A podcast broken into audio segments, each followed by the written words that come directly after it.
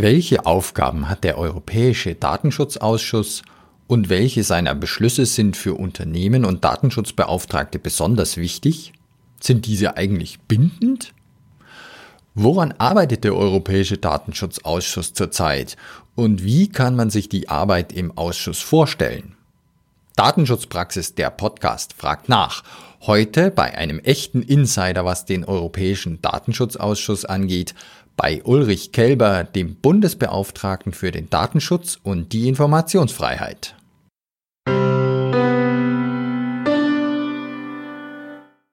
Mein Name ist Severin Putz. Herzlich willkommen zu unserer neuen Folge von Datenschutzpraxis der Podcast.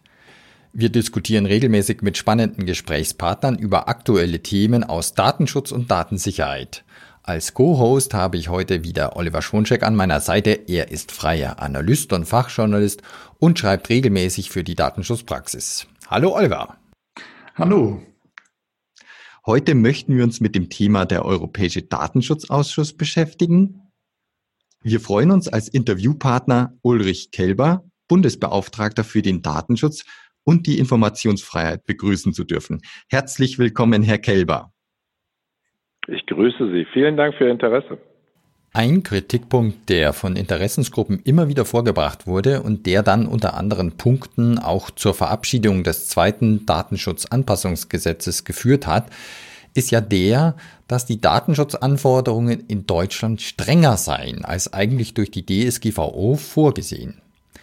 Die Kritiker wünschen sich durch die Harmonisierung des deutschen Rechts mit der europäischen DSGVO eine Erleichterung. Wie passt in diesen Zusammenhang eigentlich der Europäische Datenschutzausschuss? Oliver, kannst du mich und unsere Hörer noch mal kurz in das Thema einführen? Ja, sehr gerne mache ich das. Zusätzlich zu den nationalen Aufsichtsbehörden für den Datenschutz und zur Datenschutzkonferenz, bestehend aus den unabhängigen Datenschutzbehörden des Bundes und der Länder, gibt es auf EU-Ebene den sogenannten Europäischen Datenschutzausschuss, den wir uns heute ja genauer anschauen wollen.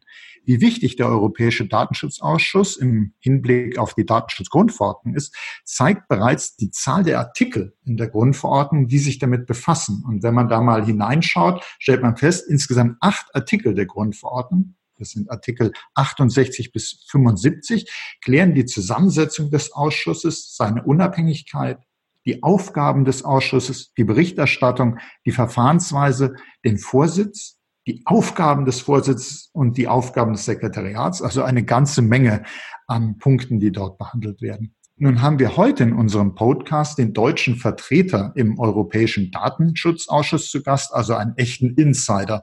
Herr Kelbe, das freut uns sehr, dass wir gerade mit Ihnen darüber sprechen können. Und äh, vielleicht können Sie uns zu Anfang sagen, wie setzt sich denn dieser Europäische Datenschutzausschuss zusammen und für Deutschland ja äh, besonders spannend. Wie sind denn die einzelnen Aufsichtsbehörden der Bundesländer vertreten?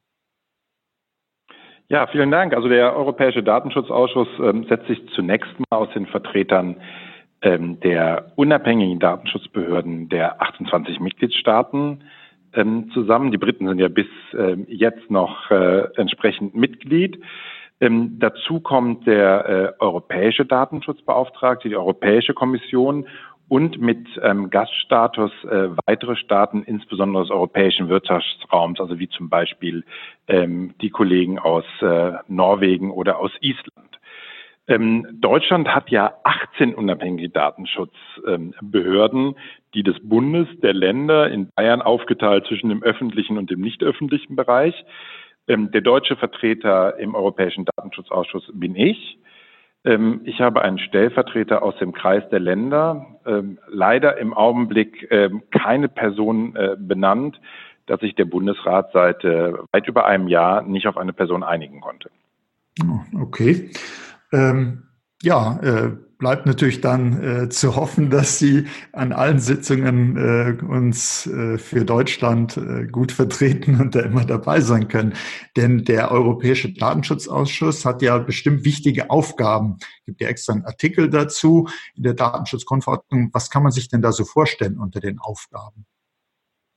Es gab ja sogar ein Vorgängergremium, die ähm, Artikel 29 Gruppe, was eine Art informeller Zusammenschluss war. Jetzt ist der Europäische Datenschutzausschuss tatsächlich abgebildet im einheitlichen europäischen Recht. Und auch genau das ist sein Ziel, die Anwendung dieses einheitlichen europäischen Rechts auch zu gewährleisten. Das heißt, er ist ein Informationsaustauschpunkt, aber er trifft auch ähm, Entscheidungen, ähm, von denen dann erwartet wird, dass die nationalen Behörden sie berücksichtigen. Es gibt auch bindende Entscheidungen und bei wichtigen grenzüberschreitenden Datenschutzfragen ähm, kann der Europäische Datenschutzausschuss auch die Entscheidung einer nationalen Behörde überstimmen, ähm, damit es zum Beispiel keine Uneinheitlichkeit gibt, damit es keine Datenschutzoasen gibt. Okay, also es ist durchaus so, äh, wenn ich das richtig verstehe, dass man sich das äh, nicht nur vorstellen kann wie ein Expertengremium, das dann Empfehlungen ausspricht, sondern diese Beschlüsse, und Sie sagten gerade, es kann auch sein, wenn es da so Abweichungen gibt, äh, dass man da entsprechend überstimmen muss, nationale Aufsichtsbehörden. Also man kann sich da, ist rechtlich bindend und für die Unternehmen ist es dann sicherlich auch so, dass sie solche Beschlüsse auch sehr ernst nehmen sollten. Es sind ähm, verbindliche Beschlüsse für die Aufsichtstätigkeit. Natürlich ähm, ist in unserem ähm, Rechtsstaatssystem die Möglichkeit, gegen einen solchen äh, Beschluss, der einen Bescheid auch darstellt, vor Gericht zu gehen. In manchen Bereichen sind wir tatsächlich ein äh, Meinungsaustausch, geben äh, Leitlinien. In anderen Bereichen ist vorgesehen, dass es tatsächlich abschließende ähm, verbindliche Entscheidungen der Aufsichtsbehörden sind. Nehmen Sie das Beispiel eine Verbraucherin, eine Bürgerin aus dem Staat B ähm, hat ein ähm, Datenschutzproblem mit einem Anbieter, der seinen äh, Hauptsitz im Land A hat. Die Aufsichtsbehörde äh, im Land A entscheidet in einer Art und Weise, wo die Behörde im Land B andere Meinung vertritt. Dann geht dieser Fall vor den Europäischen Datenschutzausschuss, der mit Mehrheit beschließt. Und das mit Mehrheit beschlossene muss dann auch im Land A ausgeführt werden von der dortigen Aufsichtsbehörde. Also von daher schon ein Gremium mit eigenen Beschlusskompetenzen und nicht nur ein ähm, Zirkel, bei dem man ähm, professionell Kollegen trifft. Okay, ja, also äh, gut, dass wir uns damit heute da was näher beschäftigen.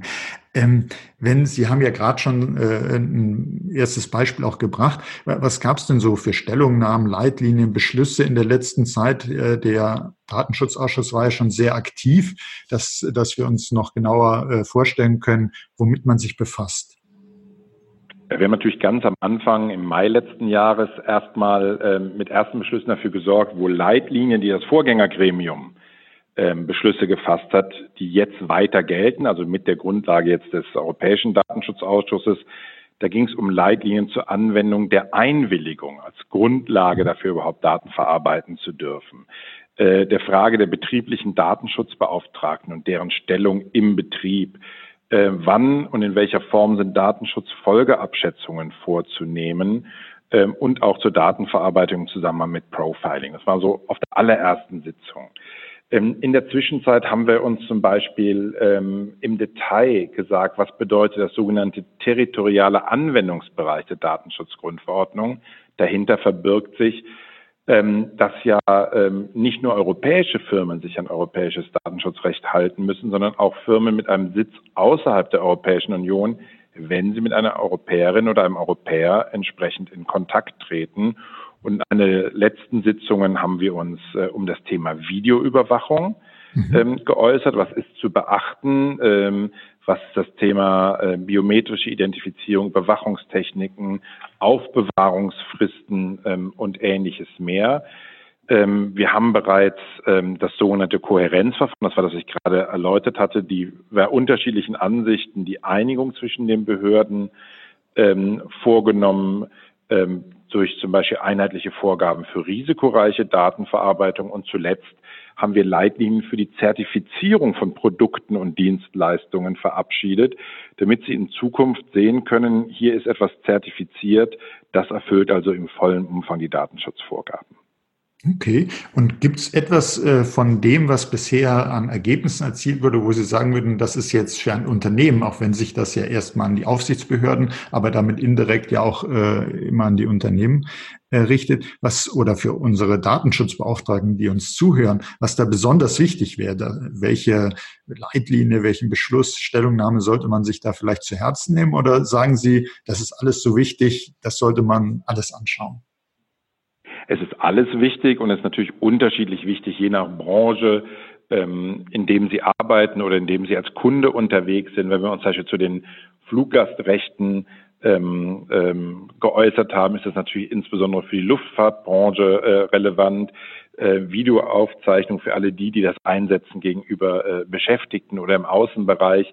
Ähm, das können Sie nicht ähm, an einem Punkt tatsächlich ähm, darlegen, aber wir zeigen, wie wir als Aufsichtsbehörden glauben, dass sie, ähm, das europäische Datenschutzrecht ausgelegt und angewendet wird. Ähm, da kann man nachlesen und ähm, da das Gesetz selber ja so geschrieben wurde, dass auch zukünftigen technischen Entwicklungen ähm, genügen soll, da es das Recht von 28 Staaten harmonisiert hat, sind natürlich der ein oder andere Begriff noch nicht mit Gerichtsentscheidungen ausgelegt, mhm. sondern steht dort erstmal ähm, für sich ähm, gibt eine gewisse Rechtsunsicherheit und wir glauben mit unseren Beschlüssen auch schon einen Hinweis gegeben zu haben, ähm, wie dies am Ende in der Praxis ausgelegt wird äh, und gibt damit Rechtssicherheit. Mhm. Also ich kann aus meiner privaten Erfahrung im Umgang mit den Dokumenten des Datenschutzausschusses sagen, dass ich es immer sehr hilfreich finde. Also neben den Erwägungsgründen, die ja auch immer noch zusätzliche Hilfestellungen bieten, wie man sich das genau vorzustellen hat mit den Artikeln der Datenschutzgrundverordnung, ist das, was von den Aufsichtsbehörden, was vom Datenschutzausschuss dann eben kommt, also äh, wirklich äh, eine äh, hilfreiche Sache, damit man da mehr Rechtssicherheit und auch ein besseres Gefühl hat, äh, setze ich denn das so um, wie das sein soll. Und deshalb wäre auch spannend, was, was machen Sie jetzt im Moment im Datenschutzausschuss? Es ist ja sicherlich bald wieder eine Sitzung, die ansteht. Woran arbeiten Sie da gerade? Es ist bereits auch in der nächsten Woche wieder Sitzung. Ähm, wir hatten jetzt vor kurzem zum Beispiel ähm, noch einmal einen Austausch ähm, zum US Cloud Act, also eine Gesetzeslage, die festlegt, dass amerikanische Internetfirmen und IT-Dienstleister US-Behörden Zugriff auf gespeicherte Daten gewähren müssen, auch wenn die Speicherung außerhalb der, äh, der USA erfolgt. Ähm, das steht natürlich in einem gewissen Widerspruch zur Datenschutzgrundverordnung. Da haben wir auf Bitte ähm, eines Ausschusses des Europäischen Parlaments ähm, etwas detaillierter Stellung bezogen, wann ist dies überhaupt möglich, wann ist das vollständig ausgeschlossen. Ähm, da glauben wir nämlich, dass das in den meisten Fällen der Fall ist und dass man auch ein entsprechendes internationales Abkommen braucht, um das überhaupt darzustellen. Der Brexit beschäftigt natürlich auch uns. Mhm. Äh, nicht nur, weil dann unsere britischen Kollegen erstmal gar nicht mehr dem Europäischen Datenschutzausschuss angehören würden. Wir klären müssen, wie wir sie denn dann wenigstens als Beobachter oder als Gast dazu holen um auch die Einheitlichkeit der Weiterentwicklung ähm, darzulegen, sondern ganz viele dieser Beziehungen liegen ja im Augenblick auf europäischem Datenschutzrecht. Auf einmal wäre Großbritannien Drittland aus Sicht der Europäischen Union, wo es erst Abkommen oder äh, entsprechenden Vertragsklauseln benötigt. Und nehmen Sie das nur am Beispiel der Fluggastdaten, die ja mhm. übertragen werden müssen. So verlangt es dann Großbritannien auch nach Unabhängigkeit. Ähm, aber erstmal sind solche Daten ohne entsprechende äh, internationalen Verträge, dürften eigentlich europäische Fluglinien die nicht mehr übertragen. Mit sowas beschäftigen wir uns dort. Ähm, und natürlich, äh, wir tauschen uns über große, wichtige, äh, anhängige, grenzüberschreitende Verfahren aus. Also nehmen Sie das Beispiel, jemand beschwert sich über Facebook in Deutschland bei einer deutschen Aufsichtsbehörde. Die nimmt Kontakt auf mit der irischen. Dort muss der Fall bearbeitet werden. Wir wollen natürlich wissen, wie weit ist der Fall. Wir möchten ja gerne, dass diese Fälle jetzt endlich mal einer Entscheidung zugeführt werden, mhm. müssen dann den Entscheidungsvorschlag der irischen Kollegen bewerten und eventuell einen alternativen Vorschlag dann für das Kohärenzverfahren, also die Mehrheitsentscheidung, wenn wir uns nicht einig werden, im Europäischen Datenschutzausschuss äh, vorbereiten. Das sind so ähm, typische Themen, bei denen wir im Augenblick tätig sind. Mhm. Und äh, da, da, Sie haben uns ja jetzt schon schöne Einblicke auch so gegeben in die Arbeit. Wenn wir jetzt, Sie haben ja die Chance, mit einem Insider zu sprechen, einem Mitglied dieses äh, Ausschusses. Ähm, wie, wie, wie läuft so eine, wo, wo tagen Sie, wie oft treffen Sie sich, wie, wie läuft das ab? Also äh, Sie sitzen dann da in, in einer Runde zusammen und äh, gehen die Themen durch. Da gibt es dann nochmal Arbeitsgruppen zu einzelnen Fragen. Ja, also wir treffen uns derzeit tatsächlich ähm, einmal im Monat im mhm. Plenum des Europäischen Datenschutzausschusses, wie wir den nennen, also wo in der Tat die äh, Datenschutzbeauftragten ähm, selber vertreten sind und die letztendlichen äh, Beschlüsse fassen. Ähm, in Brüssel, ähm, das ist meist äh, zweitägig, ähm, diesen Monat aufgrund der äh, thematischen Vielfalt unmittelbar nach der Sommerpause mal eintägig an der Stelle. Aber wir haben eine ganze Reihe von Arbeitsgruppen, die heißen immer noch, weil sie mal in der Zeit der Gruppe, Artikel 29 Gruppe gegründet wurden, Subgroups. Mhm. Ähm, zu Technik, zu Fragestellungen im bestimmten rechtlichen Bereich, in Sicherheitsfragestellungen. Also eine ganze Reihe von solchen Arbeitsgruppen, die sich zusätzlich treffen, Dinge vorbereiten, oft auch ein Mandat des Plenums bekommen, ein bestimmtes Thema äh, zur Beschlussreife voranzutreiben. Ähm, der, ähm, also meine Behörde ist in jeder dieser Arbeitsgruppen vertreten. Ähm, da sehen Sie, dass es auch sehr viel mehr ist, als jetzt äh, unmittelbar für mich zu den Treffen zu fahren. Mhm. Ist schon ein großer Teil auch unserer Arbeit, in solchen internationalen Gremien vertreten zu sein. Und in verschiedenen dieser äh, Arbeitsgruppen sind auch die Landesdatenschutzbeauftragten aus Deutschland vertreten, je nachdem, wo die ihre Schwerpunkte setzen. Ja, ja, mhm. ja, das ist, äh, das ist sehr spannend, das mal so zu erfahren.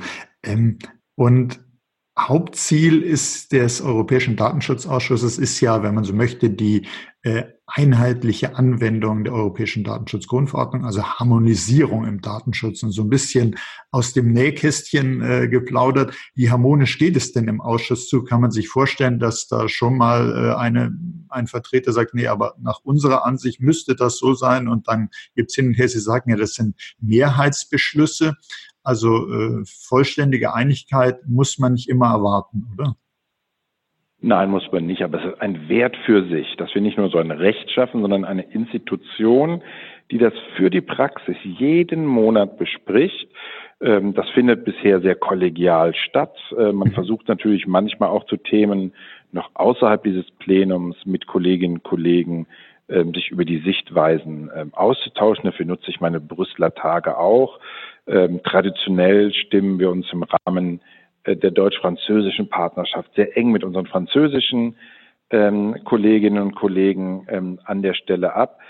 Ähm, in dem halben Jahr, wie ich das jetzt beobachte, oder acht Monate, ähm, stelle ich fest, dass schon in dieser Zeit das Denken noch ein bisschen mehr aus, das ist mein nationaler Bereich, auf insgesamt darum kümmern wir uns in der Europäischen Union. Wir müssen auch mal über nationale ähm, Entscheidungen sprechen, wenn die Auswirkungen haben auf die Sichtweise, wie europäisches Recht angewendet wird. Ähm, das geht auf jeden Fall voran, äh, würde ich nicht anders sehen. Dass man unterschiedliche Meinungen hat, ähm, ist klar. Das haben Sie auch zwischen den deutschen Datenschutzbehörden und teilweise ja sogar in einer Behörde. Da machen Sie eine Besprechung äh, lassen sich das vortragen und am Ende wird eine Hausmeinung gebildet und so findet das auch dort im Plenum statt. Mhm. Am Ende eine Mehrheitsabstimmung, aber wir haben ganz selten Abstimmungen wie 15 zu 13, das ist dann mal eine Abstimmung 21 zu 7. Ähm, und äh, man kann es deswegen meistens ertragen, weil in der eigenen Abwägung ja auch was für die Sichtweise der anderen gesprochen hat. Die eigenen äh, andere Gründe haben dann aber überwogen, sodass man zu einer bestimmten Haltung gekommen ist. Mhm, aber äh, da sieht man auch, wie Sie gerade sagten, den, den Wert äh, dieser Institution, weil wenn man sich jetzt vorstellt, sagen wir Ergebnis 21 zu 7, wäre ja theoretisch dann äh, früher vielleicht hätte es dann so sein können, eben in 21 Ländern wird so gemacht, in sieben aber andere anders und für ein Unternehmen. Äh, kann das dann ja auch bedeuten, äh, zum einen, ich bin vielleicht äh, in, an mehreren europäischen Standorten oder habe eben auch Kunden aus anderen europäischen Ländern und äh, habe da mit unterschiedlichen Ansichten äh, zu äh, zu kämpfen sozusagen. Wenn jetzt ein Unternehmen den Eindruck hat, also irgendwie habe ich, glaube ich, bei mir im, im, im äh, bei meiner Aufsichtsbehörde sieht das irgendwie anders wie, wie, äh, wie in einem anderen Land. Äh, Gibt es da die Möglichkeit oder wie würde ein Unternehmen versuchen können, sozusagen mit dem Europäischen Datenschutzausschuss in Kontakt zu treten oder äh, auf irgendwelche Punkte hinzuweisen, dass sowas vielleicht auf die Tagesordnung käme? Geht man da dann über seine Aufsichtsbehörde mhm. oder wie macht man das? Also wie gesagt, eine Aufsichtsbehörde haben Sie ja nur dann, wenn es nicht grenzüberschreitend ist. Ne? Das heißt, Sie mhm. haben die Aufsichtsbehörde, also das Unternehmen, die für Sie tätig ist, oder die Aufsichtsbehörde, wenn Sie jetzt Bürger sind, wo sowohl Sie wohnen als auch das Unternehmen tätig ist. Mhm. Ähm, dann haben Sie natürlich das Recht, ähm, den äh, Bescheid, den Sie zum Beispiel bekommen, ähm, vor Gericht anzufechten. Ähm, Sie können nicht als Unternehmen hingehen und sagen, Europäischer Datenschutzausschuss, ich bin nicht einverstanden mit der Entscheidung der Behörde A, äh, bitte überprüft die. Das ist mhm, nicht unsere okay. Aufgabe, mhm. sondern tatsächlich dann, wenn mehrere nationale Behörden ähm, in Kontakt kommen. Aber natürlich würde sicherlich ein solches Gericht auch hingehen und sagen, so, ihr habt die Entscheidung so rum getroffen. Es gibt hier Beschlusslagen, Leitlinien, vielleicht sogar nicht verbindliche des Europäischen Datenschutzausschusses. In unserer Abwägung sind wir der Meinung, ihr habt falsch entschieden ähm, weil ihr abweichend äh, von dem, was äh, hier gut begründet ähm, als Linie vorgelegt wurde. Aber ja, es gibt diese Abweichung. Ich nenne mal eine, eine, die wir vor kurzem hatten. Die Fragestellung, inwieweit kann man mit einem Vertrag, den man schließt, ähm, eigentlich die ähm, Einwilligung, ähm, die ein Kunde geben muss, vorwegnehmen, so dass er gar nicht mehr sagen muss, ja, ich willige in das ein und in das auch, obwohl es vielleicht gar nicht notwendig ist, sondern das steht schon im Vertrag. Mhm. Und da haben wir mit breiter Mehrheit, aber nicht einstimmig gesagt, äh, nein, ähm, das Grundrecht, das ich einwilligen muss, wenn es nicht eine gesetzliche Grundlage oder äh, überwiegendes Interesse des Betroffenen gibt, ähm, das wollen wir nicht durch solche vertragliche Regelungen leerlaufen lassen. Und das haben wir als verbindliche Sicht dargestellt. Und das wird jetzt auch ähm, von den Aufsichtsbehörden in Ländern so angewandt werden müssen, die hier eine andere Auffassung vertreten haben. Okay, ja, das ist also ein sehr praktisches, äh, wichtiges Beispiel, wo man sich vorstellen kann, äh, dass das deutliche Auswirkungen haben wird. Von mhm. meiner Seite. Wenn ich aber einen Punkt vielleicht noch ansprechen darf. Sehr gerne. Diese dieser Glaube, dass Deutschland überall strenger im Datenschutz ist äh, als andere Länder, ist falsch. Ähm, da spreche ich jetzt noch nicht mal die äh, Praxis an. Das mag vielleicht sogar noch sein, dass deutsche Datenschutzbehörden, die schon länger ähm, bestimmte äh, Themen verfolgen, die jetzt an vielen Stellen mit europäischem Datenschutzrecht erst in anderen Ländern eingeführt wurden, das noch tun. Ist ja viel von dem deutschen Datenschutzrecht ist ja jetzt europaweit gültig. Äh, da kann man noch drüber diskutieren. Aber bei der Umsetzung des europäischen Rechts in nationales Recht gab es an mehreren Stellen die Möglichkeit, sich zu entscheiden, ob man mehr oder weniger machen will. Mhm. Und äh, mit ganz wenigen Ausnahmen hat sich leider die deutsche Politik dafür entschieden, das Mindestmaß an Datenschutz dort einzuführen, wo man mehr hätte machen können. Andere solche Öffnungsklauseln, wie zum Beispiel Beschäftigten-Datenschutz, wurden gar nicht genutzt. Und das unrühmliche Beispiel, das wir jetzt im Augenblick immer kennen, die betrieblichen Datenschutzbeauftragten, mhm. 40 Jahre bewährtes Recht in Deutschland, Kompetenz im Unternehmen und ja keineswegs Extrakosten. Es waren ja oft Beschäftigte, die auch die Aufgabe des Datenschutzbeauftragten machten. Da hat man jetzt im Nachhinein, obwohl die anderen Länder stärker als in der Vergangenheit die Verpflichtung hat man das lange bestehende deutsche Recht jetzt abgeschwächt äh, und damit sogar Kompetenz aus den Unternehmen vertrieben im Notfall. Ähm, wir sind nicht der Spitzenreiter im Datenschutz, dass wir immer glauben, Deutschland hat auch Nachholbedarf beim Datenschutz. Mhm, also äh, sehr schön, dass Sie das ansprechen und das liegt uns auch sehr am Herzen, das Thema. Wir hatten da mit Ihrem Kollegen, dem Herrn Dr. Brink aus Baden-Württemberg, auch äh, ein schönes Gespräch dazu geführt. Und äh, ja, das, äh, man hat eben in jedem Land so seinen Eindruck und sagt, bei uns ist es besonders streng und in anderen Ländern äh, wird das vielleicht inzwischen äh, dann mitunter vielleicht strenger noch gesehen als bei uns. Und da ist es natürlich gut, äh, dass der Europäische Datenschutzausschuss da weiter darüber wacht, dass das äh, nicht über die Öffnungsklauseln hinaus äh, noch irgendwie versucht wird, das auseinander zu dividieren. Richtig. Aber schauen Sie sich mal die Bußgelder an, die die britische Behörde ja. jetzt ausgesprochen ja. hat gegenüber Marriott und äh, der Fluglinie. Mhm. Ähm, das geht ja äh, ums Hundertfache über das, was bisher deutsche Behörden ausgesprochen haben. Absolut, ja. Also das waren wirklich. Da hier Heulen und Zähne klappern, wenn wir sowas machen. Das waren sehr, äh, also das waren so Beispiele, wo lange bevor dann die Anwendbarkeit der Datenschutzgrundverordnung kam, wo man immer gesagt hat, irgendwann kommt so ein Paukenschlag, wo äh, ein Bußgeld so weh tut, dass dann alle mal auch aufpassen auf, äh, auf das, dass man Datenschutzverletzungen zu vermeiden hat. Äh, und das war eigentlich mal äh, sowas, äh, wo man eigentlich früher schon erwartet hatte, das käme gleich im Mai letzten Jahres. Ähm, aber sagen wir, das ist auch schön außenwirksam. Wir haben auch darüber berichtet. Und ist auch gut, denke ich, für unsere Datenschutzbeauftragten, dass sie sagen können, guck mal, es gibt auch solche Bußgelder. Und ähm, aber auch da, äh, wenn ich mich, äh, wenn ich das richtig im Kopf habe, wir, äh, sind ja auch so Leitlinien des Datenschutzausschusses ähm, und wird ja auch daran gearbeitet, wie man solche Sanktionen denn genau äh, oder noch besser äh, bemessen kann. Richtig, ist ein typisches Beispiel, weil natürlich sehr unterschiedliche Rechtstraditionen aufeinandertreffen. Die Art und Weise, wie zum Beispiel in Deutschland solche Bußgelder bestimmt werden, in der Regel sogar äh, niedriger als in anderen Ländern, wo schon im ersten Schritt beispielsweise die Größe des Unternehmens ähm, eingepreist ähm, wird, während in anderen Ländern erstmal die Größe des Verstoßes und später findet vielleicht eine Kappung statt wegen der Größe des Unternehmens, mhm. da zu einem einheitlichen Rahmen zu kommen, ähm, der dann auch eine einheitliche Anwendung macht, das wäre super.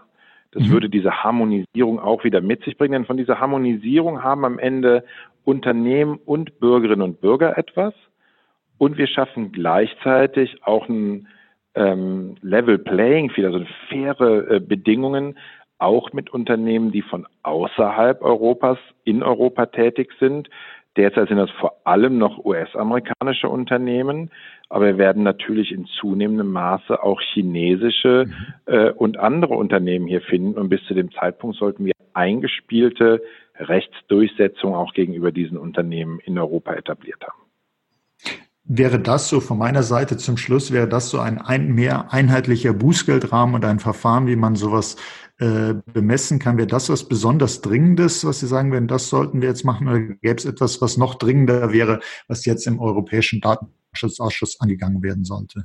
Also das ist sicherlich ein dringendes Thema. Ein zweites ist, dass wir die sogenannten technisch-organisatorischen Maßnahmen weiter ähm, verschärfen. Also was muss eigentlich in einem Bereich an Schutzmaßnahmen im Bereich der IT-Sicherheit, der Datensicherheit ergriffen werden, ähm, damit wir das nicht als Datenschutzverstoß wenden. Das war ja das Beispiel ähm, auch der Bußgelder, ähm, dass dort Daten unzureichend gesichert waren. Mhm. Ähm, und ich sage Ihnen auch, wenn ich auf ein Großunternehmen stoße, das zum Beispiel Passwörter nach wie vor im Klartext abspeichert, ähm, würde ich auch zu einem hohen Bußgeld ähm, greifen. Ähm, an der Stelle, das würden wir aber gerne weiter ausdifferenzieren. Zwei-Faktor-Authentifizierung, welche Sicherungsmaßnahmen von Datenbankbeständen etc. Und ähm, aus meiner Sicht müssen wir zeigen, dass die großen Datenschutzverstöße, die so offensichtlich sind durch große Datenkonzerne, dass dort die Verfahren äh, auch abgeschlossen werden, die teilweise ja schon deutlich jetzt über ein Jahr laufen. Ähm, das ist nicht im Sinne ähm, der Erfinder, dass zwischen dem äh, Beschwerde über einen solchen Datenschutzverstoß bis zur endgültigen Entscheidung so viel Zeit ins Land geht, weil in der Zwischenzeit werden die Daten ja weiter abgegriffen. Absolut, absolut. Und ich denke jedenfalls, dass der Europäische Datenschutzausschuss da auch mit, äh, wahrscheinlich auch mit der EU-Agentur für Cybersicherheit in NISA im engen Austausch sein wird, gerade wenn man so an die technischen organisatorischen Maßnahmen denkt, äh, weil von dort werden ja auch immer äh, wertvolle Arbeiten auch so im Bereich äh, Technical Data Protection, die machen da ja auch viel. Und das fände ich persönlich, muss ich sagen, weil mir das Thema technischer Datenschutz auch sehr am Herzen liegt, fände ich sehr gut, äh, wenn es da äh, noch klarere äh, Hinweise gäbe, als wir bisher so als äh, ist schön mit Artikel 32 und was wir da so haben, aber da brauchen die Unternehmen einfach noch mehr Orientierung und Unterstützung.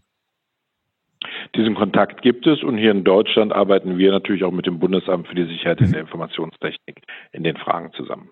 Mhm, ja.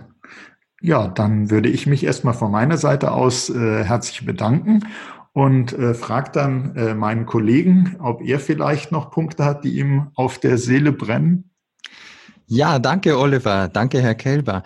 Ähm, ich habe mir die Frage gestellt, jetzt zum Abschluss nochmal, um den Bogen zum Anfang zu spannen, würden Sie sich, was, die, ähm, was den deutschen föderalen Datenschutz angeht, auch manchmal noch ein bisschen mehr Harmonisierung aller ähm, Europäischer Datenschutzausschuss wünschen?